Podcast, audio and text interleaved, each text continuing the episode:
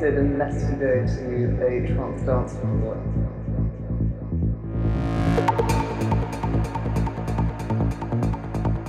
I spent a lot of my teens listening to it in the car, in the house, uh, just to sort of remind myself of that feeling of being on a dance floor.